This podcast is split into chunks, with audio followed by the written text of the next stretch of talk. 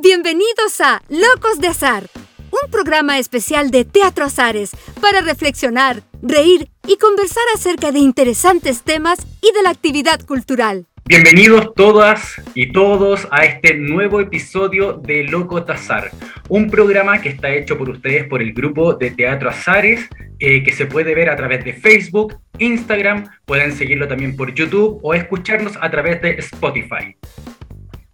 Hola, ¿cómo están? Nuestra invitada de hoy es una reconocida actriz de teatro, televisión y cine y vamos a dar la bienvenida a Katy Covalesco. Hola Katy, ¿cómo estás? Hola, Bien, chiquillos, ¿ustedes bien? Todo bien, por acá. Sí. Me alegro. Muchas gracias por aceptar la invitación a este programa Tocotazar. Yo soy una loca, loca, loca, así que nada, gracias por la invitación. Qué bueno, qué bueno que puedas estar acá. Katy, nosotros partimos este programa haciendo un pequeño recorrido sin ningún dato confidencial, cosas que pueda manejar la gente que se quieran enterar de, en parte de, tu trayectoria. Sabemos que has sido una gran actriz que ha trabajado en teleseries, teatro, cine. Dentro de las teleseries está Marrón Glacé, Tentación, Fuera de Control, que creo que es una de mis teleseries favoritas. Es como muy, mm. muy marcó a mucha gente Fuera de Control. Bueno, y hace poco también te vimos en Verdades Ocultas y obviamente fuiste parte de la serie Los 80. Sí, entre otras, sí. Entre otras, claro. Es que mirar para atrás, oye, es tanta cosa que, pero agradecida. Sí, agradecida. Eso es bueno. Eso es bueno. También, para sumar, digamos, a tu, a tu gran trayectoria. Ha sido conductora de diversos programas en televisión, mm. partiendo por el programa infantil Arboliris en la década de los 90 y también en radio. Mm. Sí. Vamos a partir esta conversación con, claro, lo primero que te recuerdo a la gente, bueno, a muchas personas, que es con el programa Arboril, Arboliris. Desde chico yo no lo puedo pronunciar. Pero, ¿qué significó para ti conducir ese programa infantil? Que esa es como la primera pregunta para que abramos después la conversación. Era un, era un proyecto que me encantó, estaba dedicado a, personas preescolares y que se tomó en esa época algo que estaba muy de moda, que era el medio ambiente, el reciclar, el plantar, lo que era basura orgánica, lo que que estaba, se puso en un momento de moda y, agarramos ese tema como para inculcarlos los niños. Mira, mira qué, qué, predictivo todo. Y, y fueron dos años de, fueron dos temporadas con el programa donde hablábamos de la naturaleza, del bosque, de cómo cuidarla, del daño que hacían las basuras. Eh, con muchas aventuras, o sea, era un programa infantil muy cuidado, con, una tremenda guionista que era Ana María Huiraldes, que es novelista infantil, ella. Y fue un, muy lindo recuerdo. El problema es que cuando tú haces programas infantiles te, te encasillan, porque tienen que cuidar mucho tu imagen. Uno cuando es actor quieres hacerlas todas, o sea, de loco, de monja, de alcohólico, da lo mismo. Yo creo que lo bonito de nuestro oficio es justamente esa diversidad, de darle vida a distintos personajes. Por eso, cuando me llamaron para una teleserie en el otro canal, no lo pensé mucho y, seguí mi camino como actriz, no como conductora de, programas infantiles. Y a propósito de, de teleseries, eh, tú protagonizaste Marrón Glacé, eh, bueno, un par de años después de, este programa y, que marcó una época importante en las teleseries en Chile. ¿Cómo recuerdas tú esa época? Em, impactante. Eh, había estado en otras teleseries con personajes mucho más chiquititos, pero no con, con ese nivel de éxito. Em, me acuerdo que los pelos lo hacía el Patricio Araya que en paz descanse, un tremendo talento. Mm. Y, él se la jugaba, él imponía moda a través de las teleseries. Algo que cuesta que ocurra de repente. Uno tiende a seguir modas, no imponer modas. Él era un creativo potente. Recuerdo que me hizo un corte de pelo asimétrico. Y yo dije, se equivocó, está loco, pero funcionó perfecto. Y después andaban las lolas con el, con el mismo corte de pelo, las mamás chocheando. Mucho cariño, fue una teleserie que le fue muy bien en un tiempo donde el, rating se medía de otra forma, digamos, pero, pero fue muy, muy exitoso, muy, muy demandante, pero, pero entretenido. Oye, tú que has participado en, en muchas, muchas teleseries, ¿crees que ha habido algún cambio notorio en cualquier aspecto dentro de, de hace un tiempo atrás a las teleseries que se están exhibiendo actualmente? O sea, hay formas que son distintas en, la producción, se ha economizado mucho. En cuanto a la producción, antes se destinaban unos presupuestos que hoy día son imposibles. Antes las teleseries, ponte tú, una escena tenía, no sé, nueve, trece páginas. Hoy día es impensable hacer una escena de, ese largo. Em, hoy día tratan de hacer las teleseries más ágiles, más livianitas, más, más rápidas. Más rápidas. Finales de, los 80, los 90, eran más lentas, eran más profundas, eran se desarrollaba mucho más. Que por un lado es bueno, pero por otro lado creo que no tanto. Yo creo que mm, lo que pasó, por ejemplo, con los 80 es que le dábamos el espacio al público para vivir la emoción junto con los personajes.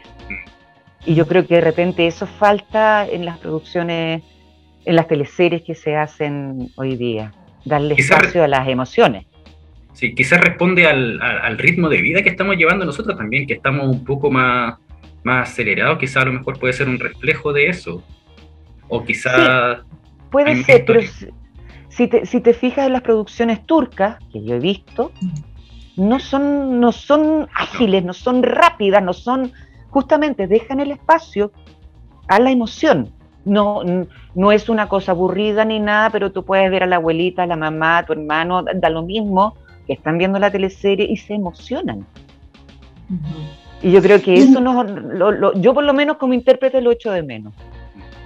Y en ese caso, el fenómeno de verdades ocultas que, lleva ya tanto tiempo, eh, ¿apela un poco a eso o es todo lo contrario? No, yo creo que ahí hay un, hay un morbo con los personajes, las historias truculentas.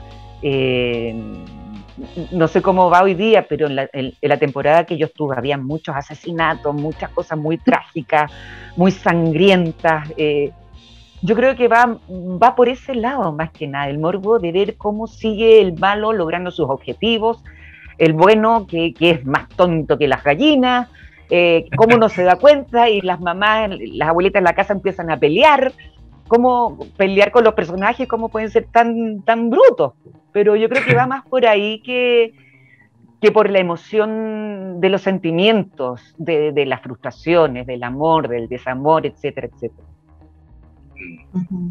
y, a propósito, tú mencionaste recién los 80, eh, que fue una serie que en el fondo marcó un hito importante. ¿Cómo fue para ti esa experiencia de ser Nancy Morales, la mamá de Brunito? Ay, mira, cuando me llamaron para la primera temporada, em, me presentaron el proyecto y el personaje.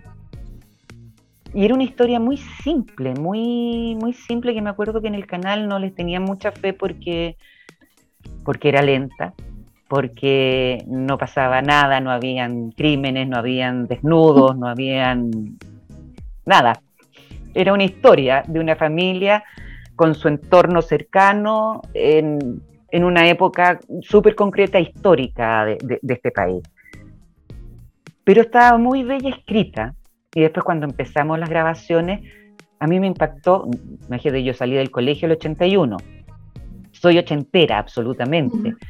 Me impactó entrar a los sets y, ver cosas de mi hogar de esa época, los vestuarios, eh, la escenografía, la utilería que se usaba, hubo un estudio muy mm, sumamente agudo de parte de Rodrigo Basáez, que, era el, director de arte de, esto, que es un gran director de arte, de arte en, cine, en, teatro.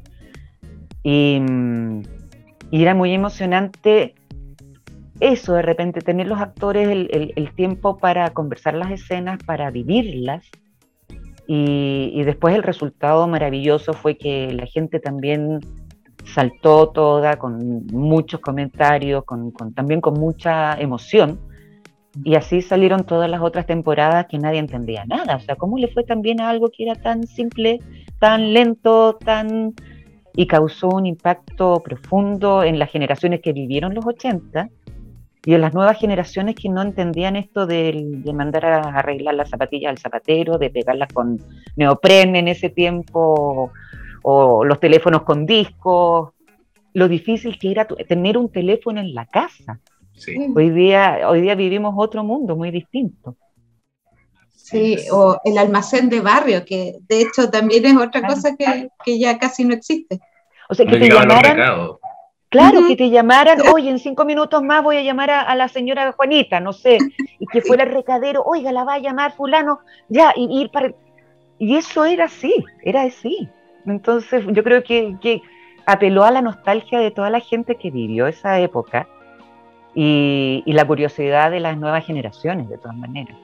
Sí, ahí la palabra valía. Si nos juntamos a las seis, a, las seis había que llegar, no había forma de avisar voy atrasado, ni voy a llegar más tarde, nada de eso. Ahí no, eso de seis, seis y media no existía. Claro, ni él. Espérame un ratito, juntemos en otro lado. No. Claro, voy llegándome. Mira, va saliendo. no, imposible. De partida no existían los celulares. no, para nada. Había que cumplir, había que llegar. Claro. Sí. Claro. Sí, hoy Katy, Sole, eh, las quiero invitar ahora. En este programa tenemos una sección que es para apoyar a emprendedores. Así que los quiero invitar a ver ahora un emprendimiento de un vecino de nosotros de la Plaza Brasil, que es un emprendimiento vegano. Se llama Almácigo Vegano. Y él, bueno, obviamente es un emprendimiento delicioso, tiene cosas dulces, saladas, todo, como vuelvo a repetir, vegano. Así que eh, las invito a que vean esta cápsula conmigo y con toda la gente que nos sigue.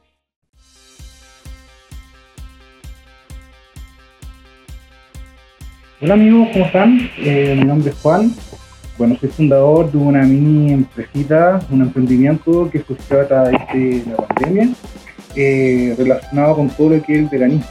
Yo soy chef de profesión, en lo cual hace tres años estoy, bueno, soy vegano, y me estoy dedicando a la cocina vegana, ¿ya? Algo totalmente nuevo y feliz en realidad de, de todo, de todo lo que cuestiones, ¿ya? Eh, nuestro Instagram se llama almasivo.vegan. Nos pueden visitar y ver nuestras creaciones, nuestros trabajos. Eh, hacemos muchas cosas dulces y muchas cosas saladas. Así que pueden encontrar una bastante variedad en, en nuestros productos. Eh, bueno, como les mencionaba, hemos surgido poco a poco eh, y logrando así bastante clientes y estamos muy felices en realidad del poco tiempo que llevamos a, lograr lo que tenemos hoy en día. ¿ya? Eh, sí, es una empresita chica, pero poco a poco estamos logrando muchos frutos. Así que los dejo invitados en, nuestro Instagram, eh, y en realidad ahí nos pueden hacer todo tipo de consultas. No tenemos delivery hasta el momento y entregamos todo lo que es Santiago, en estaciones de metro, en cambios de andén, así que podemos ahí nosotros coordinar la entrega. Bueno, acá tenemos poquitos productos que podemos mostrar, pero más o menos la idea de lo que nosotros hacemos. Tenemos unas empanaditas cortas, bastante grandes en realidad como tortes, unos tapaditos que nos piden bastante, ¿ya?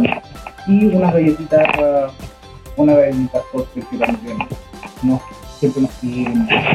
Así que, bueno amigos, los dejo invitados para que nos visiten. Muchas gracias por la instancia, en esta instancia para darnos a conocer. Y bueno, nos estamos viendo. Cualquier consulta al Instagram, almasigo.vega. Bye, chao, Bien rico todo, bien, bien, mm. bien bueno. Así que dense una vuelta si pueden por ahí hay que apoyar a los emprendedores, así que vamos a, ir a, buscar sus productos. No, y qué rico todavía mantener en algunas partes de, este país la vida de barrio. Yo encuentro que eso es maravilloso. Así que no, toda la suerte y cuando ande por ahí vamos a ir a, mirar, de todas maneras. Sí. Sí, hay que recuperar la vida de barrio. Así es. Oye, Katy, volvemos contigo. Eh, a ver, cambiemos un poco de lado, la, salgamos un poco de, la, de las teleseries y hablemos de la, del ámbito de del cine, tus películas. ¿Hay alguna película que que, sientas que marcó tu trayectoria? Mm, no, no. En concreto no, todavía no lo hago yo, creo. Eh, he hecho varias películas, algunas incluso fueron requisadas por, por lías entre, entre los inversionistas y el director, que estuvieron una semana en cartelera y las requisaron porque hubo juicios entre medio y desaparecieron esas películas. Em, lo he pasado sí muy bien haciendo cine. Hay películas que me encantan, como Fiesta, Fiesta Patria de, Luis Vera, películas que, que, me han llamado mucho la atención también de generaciones nuevas de audiovisualistas, donde he hecho personajes muy chiquititos, pero son producciones que, que son de destacar y que, bueno, lamentablemente acá en Chile la gente como que no lo tiene mucho fe al cine chileno, no, mm. Eh, hay una cosa comercial yankee muy fuerte, sobre todo en las salas, que, ha costado mucho el, despegue del cine chileno acá, en su país. Afuera siempre hay premios, siempre hay reconocimiento, siempre hay muy buenos comentarios de las producciones chilenas. Creo que es una tremenda embajada. En general las artes de cada país son grandes embajadas afuera. Y, siento que nosotros no, nos damos cuenta de, esos tesoros en el cine y en, todas las disciplinas, digamos, la pintura, la literatura, el teatro. Afuera son, son, son muy valoradas, muy bien valoradas. Sí, Absolutamente, sí. Y, en el área de, de, la disciplina artística, de, o sea, en el área del teatro, en realidad tú también has sido eh, parte importante de distintos elencos y eh, tú estrenaste hace unos años atrás, después de mí, El Diluvio. Y eh, el año pasado se transmitió como radioteatro.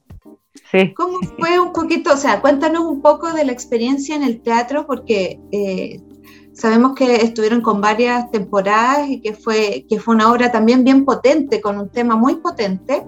¿Y cómo fue después llevarlo al radioteatro? Era una obra de la María Luisa Cunillé, que son dos actores y tres personajes. Que eso ya para, para, realizarla es un, es un gran desafío.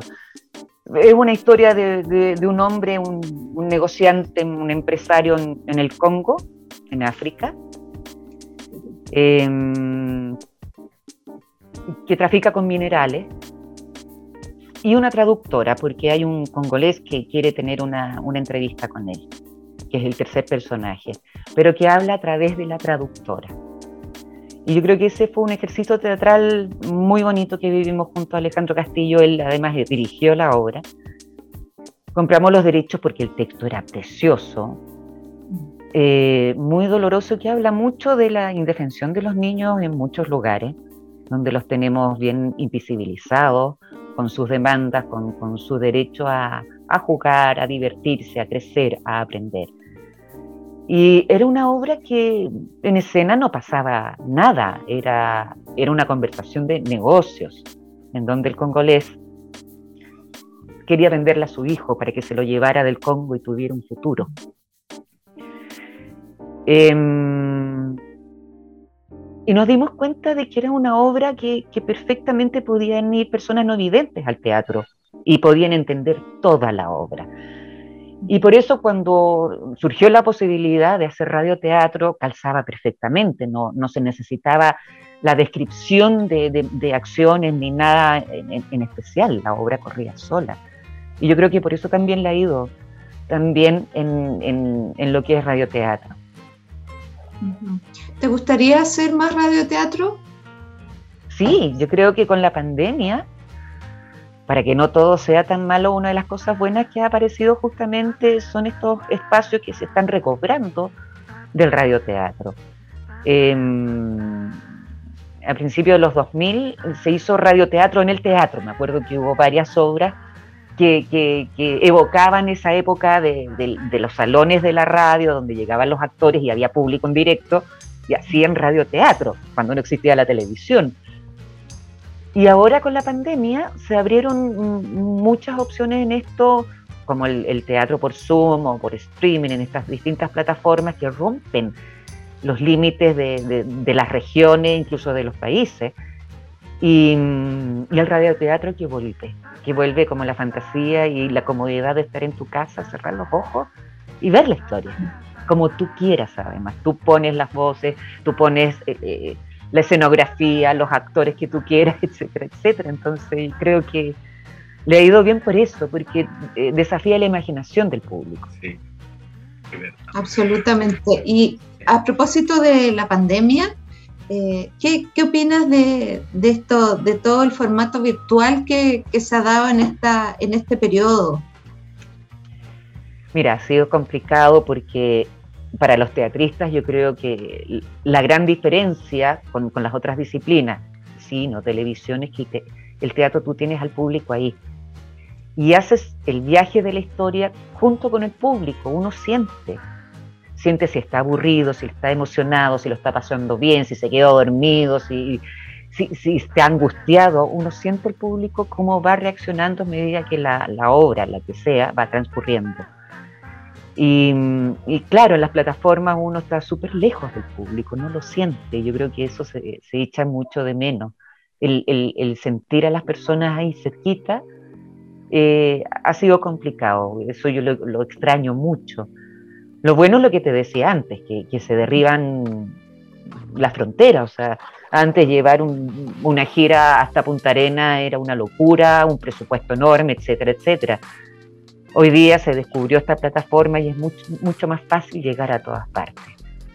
Pero yo creo que es irreemplazable un teatro lleno de gente sentada en las butacas y, y desarrollar una obra y terminar con un aplauso si es que la gente quiere, quiere aplaudir, digamos yo encuentro que eso no lo encuentras en ninguna otra opción de trabajo. No, o sea, se, echa de menos el aplauso. Mucho, mucho, mucho. Oye, Katy, ¿hay algún personaje por ahí que, que, que, quieras interpretar, que no hayas podido interpretar todavía? ¿Algún deseo de quiero ser ella? O él, quizás algún personaje que, que todavía estás al debe de hacerlo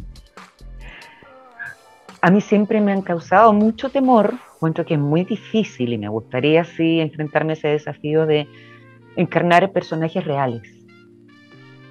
Siempre me ha tocado ficción, digamos, no, no, pero no sé, como, como la, Pancha Gavilán que hizo en cine a la, a la Violeta Parra, le saco el sombrero, encuentro que es muy difícil el trabajo de personaje sobre, sobre todo cuando el público tiene tanta referencia de ese personaje que fue público, que fue conocido, que es parte de nuestra historia. Yo creo que esos son, son grandes desafíos para, cualquier actor. ¿Y algún personaje de historia favorito que te gustaría hacer? A ver, eh, creo que Chile tiene grandes mujeres que están bien invisibilizadas, con, con todo este movimiento feminista como que han tratado de, asomarlas, pero yo creo que falta, falta mucho. La historia de, de, de Cafarena, la, misma historia de Lucila Godoy, eh, yo creo que tendrían que hacer muchos montajes, muchas obras de teatro, muchas películas. Eh, creo que da para mucho tema, muchas series, porque se pueden, un personaje se puede enfocar desde, desde distintas formas. O sea, no, no, no, basta con hacer una historia. Eh, tiene muchos ángulos. se hizo, por ejemplo, una historia de, Violeta, pero la puedes enfocar de, distintas, de distintos ángulos. Yo creo que eso es, es muy bonito y es muy bonito de repente llevar esos trabajos también afuera, que conozcan nuestra historia y nosotros sentirnos orgullosos de las personas que, han hecho patria acá, que, que, han marcado la diferencia. Sí, y sobre todo de mujeres, como dices tú, porque estamos en una época distinta, queremos, queremos igualdad, hay tantas mujeres que están destacadas. Imagínate, hacer la historia de la Margot Loyola. ¿Por qué no? Una mujer que hizo tanto por el folclore en este país, que, que, crió tantas generaciones, ¿por qué no? Hay, y, ejemplos así hay muchos, yo creo que material tenemos, tenemos que, que, que trabajar nosotros como teatristas y necesitamos un, apoyo mucho más concreto de, un ministerio que, funcione. Sí. Pues, en este minuto no tenemos nada. Nada. Hoy día no hay nada, nada, nada, nada. Entonces yo creo que hay que sacarle también el sombrero a los audiovisualistas, a los teatristas, porque todo lo que se hace acá es a pulso. Eh, eh, hay que sacarse la mugre para hacer un montaje teatral, para hacer un cortometraje o un largometraje. Es una tarea titánica. Y cambiando un poco de, las áreas en que has trabajado, eh, no podemos dejar de preguntar sobre tu experiencia como comunicadora radial. Tú trabajaste muchos años en un programa y, ¿qué, nos podrías contar de esa experiencia y, qué te motivó a trabajar en, radio?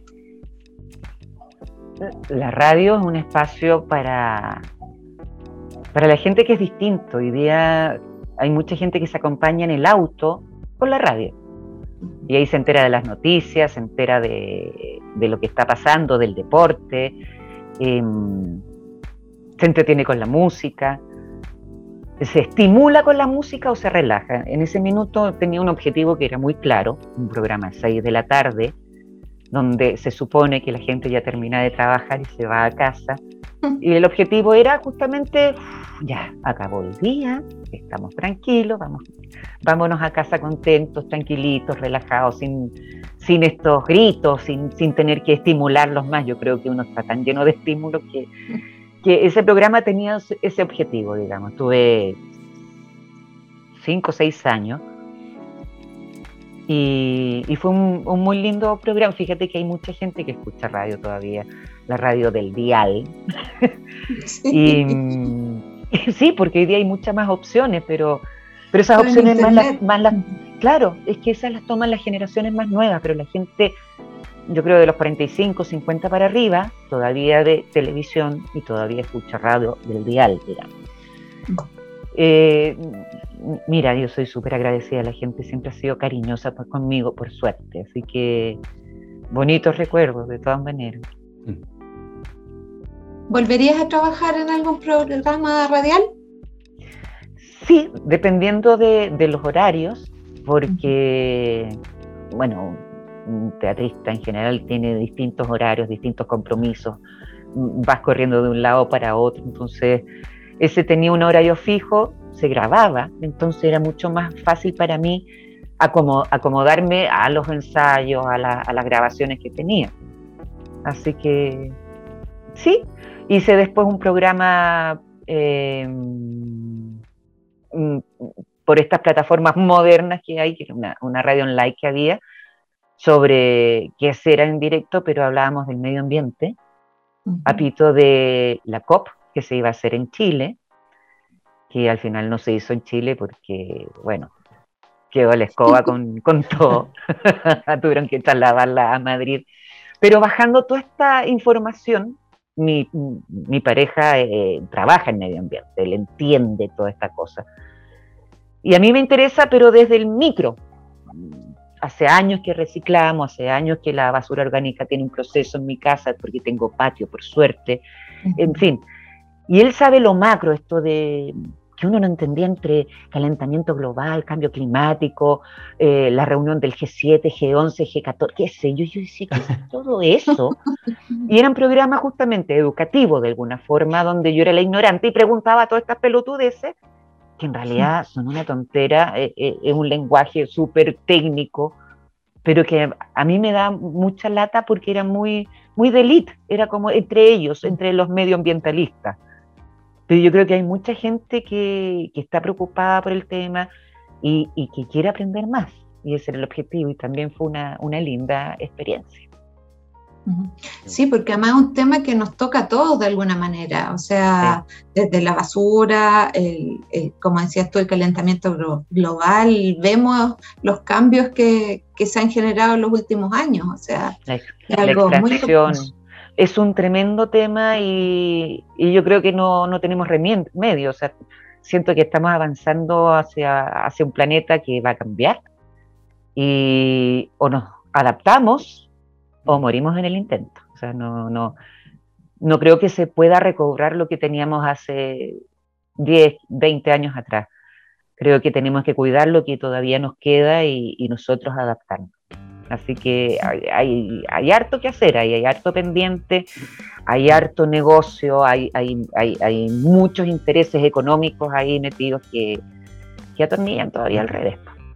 Sí, ojalá las nuevas generaciones vengan con ese cambio de chip que, que muchos creemos. El problema es que cuando las corporaciones siguen siendo las mismas, sí. yo, creo que las nuevas generaciones lo tienen súper claro, más que mi generación mucho más. El problema es que el poder lo tienen, lo, tienen estos grandes conglomerados que les da lo mismo y siguen extrayendo los recursos de la tierra y siguen arrasando con todo y siguen plantemos árboles, pero están plantando pino en todas partes y eso no sirve, por ejemplo. O sea, es un tema que a mí me apasiona también. Entonces, yo creo que lo que necesitamos es un cambio de chip, sobre todo desde el Estado, eh, desde los estados, sobre todo acá en Latinoamérica. En Europa ya lo hicieron, ya están en otra. A nosotros nos falta todavía, mucho. Mucho, mucho. Sí. Sí.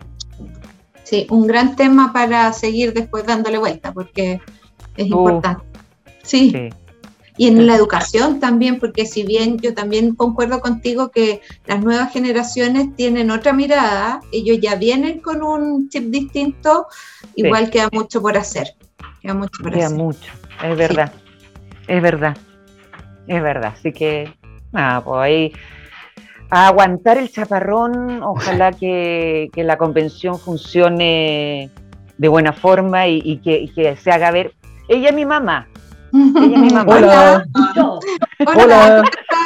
¿Cómo estás? Mucho gusto. Mamá, mamá, estoy en una entrevista. Bueno, ¿y para qué me, habla aquí? Pero si está saliendo en la cámara. No importa. A mí que, nos cuente, algo la mamá. Debemos preguntarle algo, ¿no? Que nos cuente Hola. Ella es una cusete. Ponte los para que los escuche. No, no quiero escuchar. Ah. No. Quería saber nomás cómo se portaba cuando, cuando chica. la tú eres una cusete. ¿Quieres ah. saber cómo me porto? Muy mal. ¡Oiga! ah, maravilloso. Estoy en mi casa, ¿ves tú? Sí. sí. Pero está ah. bien, le da un toque familiar. Obvio. Está bien, está bien. Sí, está bien. Un gusto conocer ahí a tu mamá. A mi mamá. ¿Cómo se llama tu mami? Gladys. Gladys. Mi madre, sí. Aquí ¿Tú vives con ella? Vivimos juntas, sí, sí. Así que, nada, ahí hacemos el día, tratamos de reír lo, que más podamos, incluso de los dramas más dramáticos. Creo que el, humor es un gran bálsamo para pasar cualquier problema. Así que eh, ahí tratamos siempre de tener el espíritu en alto. Sí, no hay que perder nunca el sentido del humor, sobre todo en esta época. Sí, sí. Necesario. Bueno, ahora vamos a pasar a otro segmento del programa que es la cartelera. ¿Ya? Les vamos a contar a Katy y a todo el público que nos ve y nos escucha eh, sobre los próximos fines de semana, las funciones que tenemos los próximos fines de semana. Así que Leo, te doy la palabra para que tú puedas partir con el viernes. Perfecto, vamos a partir con, entonces con la cartelera online de Teatro Azares. Partimos con un panorama para este viernes primero de octubre. Proyecto EMIN, Apertura de Proceso, con una compañía que tiene el mismo nombre. Es un colectivo artístico que se unió para trabajar esta historia de una madre y su hija. artistas visuales deciden encerrarse en su casa taller tras sufrir hechos de violencia machista. Y ahora los vamos a invitar a que vean una cápsula de, de este montaje que nos cuenta un poco más de qué trata todo esto.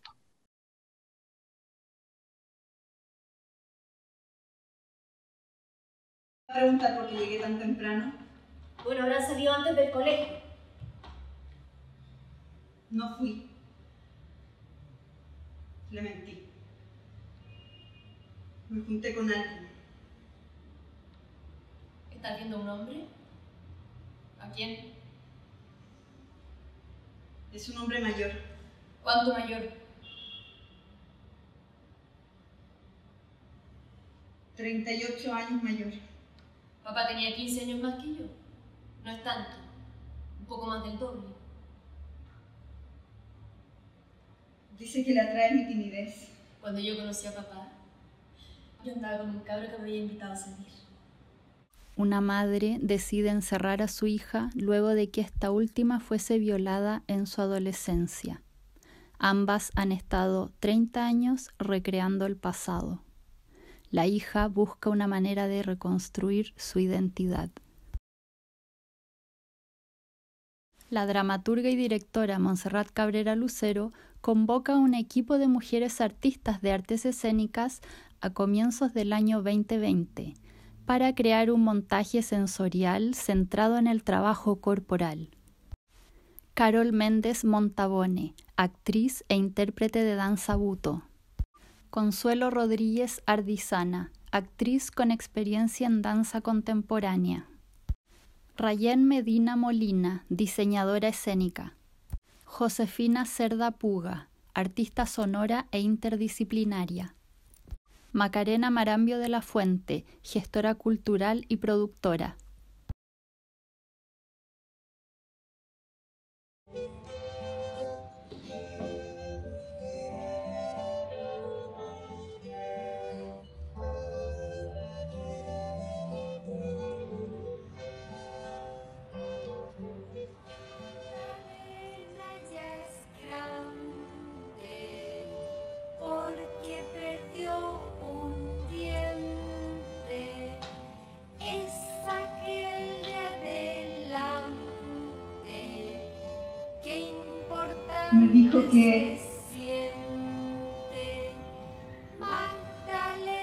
Quería ser mujer. Esta es nuestra apertura de proceso. Actualmente buscamos financiamiento y colaboraciones para concretar nuestro montaje final. Mm. Bueno, después de esta cápsula, de este que, que tiene un tema bien potente, eh, vamos a pasar a eh, la cartelera del día sábado 2 de octubre, porque ahí cambiamos el, foco y son dos panoramas familiares que tenemos. Uno a las 12 con el ciclo de títeres. Los niños van a conocer las aventuras del león y el ratón. Es una función de la compañía Un Día Especial que eh, habla un poco de la fábula también de, de nombre similar y que a través de música y canciones, Cantarina Cantacuentos dará un lindo mensaje de amistad y de inclusión. Ese mismo sábado a las 5 de la tarde también invitamos a todas las familias a ver una obra de la compañía Laboratorio Creativo Remolino que presenta Bajo un cobijo de colores, que es una puesta en escena que muestra el encuentro de dos niños que juegan bajo la lluvia y que resaltan los colores y las sensaciones que provoca ese fenómeno climático como el frío, la existencia de charcos de agua en el piso. Es una obra eh, que apela a, ele- a elementos muy simples, pero que tiene todo un mensaje también para, para las familias. El viernes 8 de octubre, a las 20 horas, se presenta La Soledad de Socorro, de Triada Escénica. Es una conversación cotidiana entre dos vecinas, diálogos espontáneos que nacen a partir de las experiencias que tienen. Y el sábado 9 a las 12 también, a las 12 del mediodía, los sábados al mediodía tenemos el ciclo de títeres y se presenta Buscando nuestros derechos con una linda historia de dos amigos también de la compañía Un Día Especial. Y en la tarde de ese sábado a las 5, la familia puede ver la mágica historia Capullo de la compañía Valientes en Acción, una compañía argentina que ha trabajado distintos tipos de muñecos y que tiene una, propuesta muy interesante. Les recordamos que toda esta cartelera, así como las entradas, las pueden comprar a través de teatroazares.cl en la modalidad Paga lo que puedas desde los 3 mil pesos en adelante. Eso. Terminando la cartelera, ahora volvemos contigo, Katy, y con tu mamá, si es que vuelve a aparecer por ahí. No, arrancó. Arrancó. Arrancó. Arrancó. Bueno, entonces nos quedamos con- contigo por mientras. Vamos a pasar una parte de nuestro programa que es una, un- una sección característica que hacemos en, en cada episodio, que es, es como un tipo de juego donde nosotros te vamos a ir haciendo preguntas o te vamos a dar una frase y tú tienes que respondernos con, con, con algún concepto no muy largo, sin explicar tanto, sino que casi lo primero que se te venga a la mente. Te decimos Ya. algo y tú nos respondes. Son preguntas rápidas y respuestas rápidas, preguntas completamente al azar. Y ¿Entendido? relajada, nada, nada polémico ni complicado. No. tengo que llamar a mi abogado. No, no, no, para no. nada. No, para nada. Quieres que disfrutes de la conversación. Vale. Vamos, vamos a partir. ¿Cuál es la banda sonora de tu vida? Ay. Hay muchas. No, no, no tengo una, una predilecta para nada. Muchas, bueno, no importa. ¿Alguna época eh, que añores? Mi infancia, mis primeros cinco años de vida. Mm, La persona que más admiras, Eh, la persona que más admiro. Mi hija, mi hija que no la ha tenido fácil, como muchas. me imagino. ¿Lugar donde sueñes vivir? En un lugar que haya agua, que haya lluvia, eh, cerca del mar, pero no al lado del mar. El sur de Chile a mí me encanta. Ah, La isla de. Chiloé es un poema para mí. el mejor regalo que te han hecho.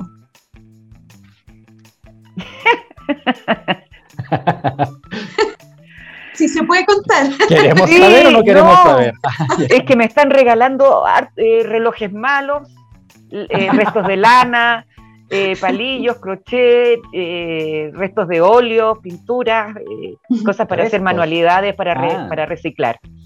Y lo he Mm. pasado, incre- sobre todo en esta pandemia. Son mis últimos Ay, regalos y lo he pasado muy bien. Pero oye, algo que hayas descubierto en pandemia. Mi capacidad de, de hacer cosas bonitas con las manos. Me di el tiempo en pandemia que antes no lo tenía. Y yo creo que todo nos pasó, que nos encerramos en casa y ¿qué hacemos? Y dije, voy a aprovechar de hacer todo lo que no pude.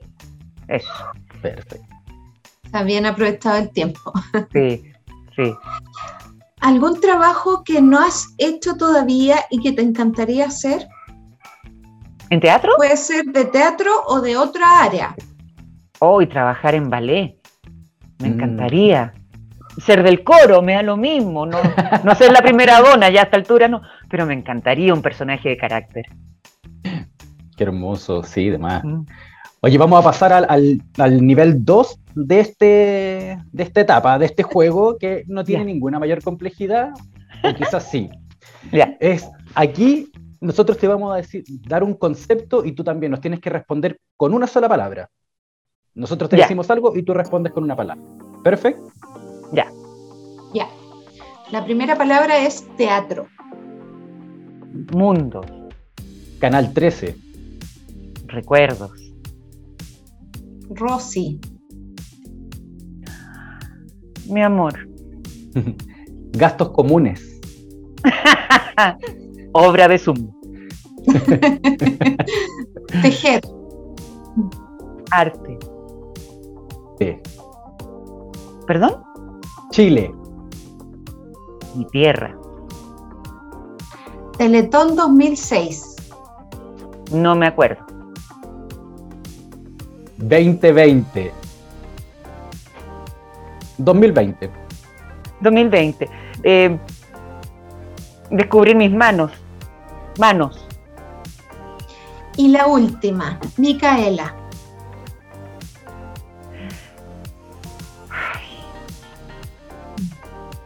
Qué difícil. No, aquí te damos permiso a lo mejor para Mm. que pueda expandir Amor. un poco más, ¿no? Sí. amor, sí, amor, libertad. Bueno, yo les quiero eh, recordar, quiero contarte también, Katy, eh, que en Teatro Azares estamos con una campaña colaborativa. Teatro. Azares, que está ubicado en Plaza Brasil, se está construyendo. Todavía estamos en proceso de construcción, pero necesitamos del apoyo de todas las personas que, que nos puedan aportar. Para hacer el aporte, para que podamos seguir construyendo este teatro, para que podamos abrir las puertas y podamos invitar eh, compañías de teatro, música, folclore, danza, etcétera, necesitamos que ustedes nos aporten con lo que puedan. A través de la página en teatroazares.cl hay un banner y ustedes nos pueden aportar con dinero. Es lo mismo que comprar una entrada, es muy fácil, porque de verdad queremos abrir este espacio. Ya la pandemia ha hecho que el teatro se vea detenido, haya retrocedido en algunos, en algunos casos, y nosotros ya queremos de nuevo por fin eh, volver a pararnos en un escenario y en este caso hay en Teatro es que yo estoy seguro que va a ser un lugar de encuentro para todos los vecinos de, del barrio Brasil, pero obviamente toda la región metropolitana y si quieren venir de regiones también van a poder eh, ver muy bonitas obras de teatro. Para eso, por favor, de verdad, lo vuelvo a repetir, la campaña colaborativa sigue en pie para que nos ayuden a construir y a terminar este hermoso espacio, que de verdad está quedando muy bonito. Yo lo fui a ver el otro día, no lo había visto y está hermoso el teatro.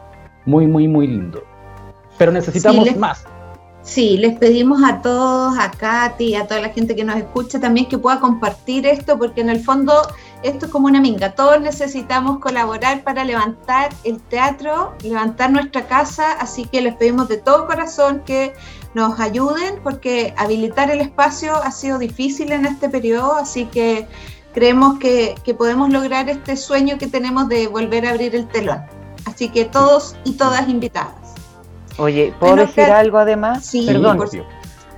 Es que además están en un, en un, en un centro cultural muy potente. El, barrio Brasil eh, tiene, tiene, muchas cosas que son, que son muy propias del barrio, eh, que es muy atractivo y yo creo que sería un honor para el barrio tener esa sala, sería un honor para la municipalidad tener un teatro como Azares y, para todos nosotros, de todas maneras. Así que a, ayudar, a apoyar y a difundir.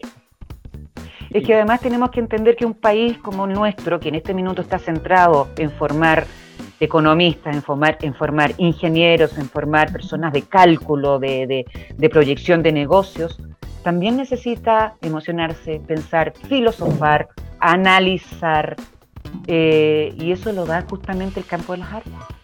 Así que si no estamos medios cojos ahí. No. Y aportar a la salud mental de las personas, que además después de esta pandemia ha sido una de, la, de, los problemas grandes que, vamos a tener que trabajar entre todos, porque el encierro, el miedo, la incertidumbre, eh, tanto para grandes o para chicos, ha sido un tema. Sí, así que nada, ojalá que, tengamos buenas noticias pronto, chiquillos, y les deseo toda la, suerte del mundo, que abran pronto la sala, que se llenen de proyectos, de postulantes y, y, bueno, y ayudar a difundir, de todas maneras, porque eso también es importante.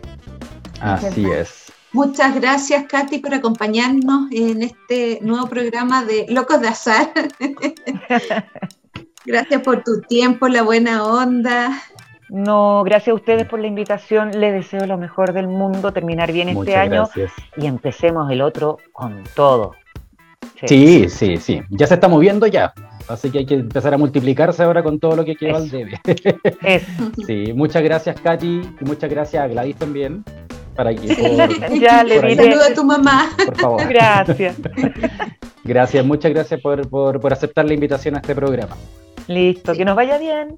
Sí, nos, despedimos a todos y nos vemos en un próximo Locos de Azar. Nos vemos, que estén muy bien. Chao, chao. Chao, Katy. Chao, Leo. Chao. Cuídense. Hasta pronto. Nos vemos en el próximo programa de Locos de Azar, con una nueva entrevista y muchas novedades de la cartelera teatral.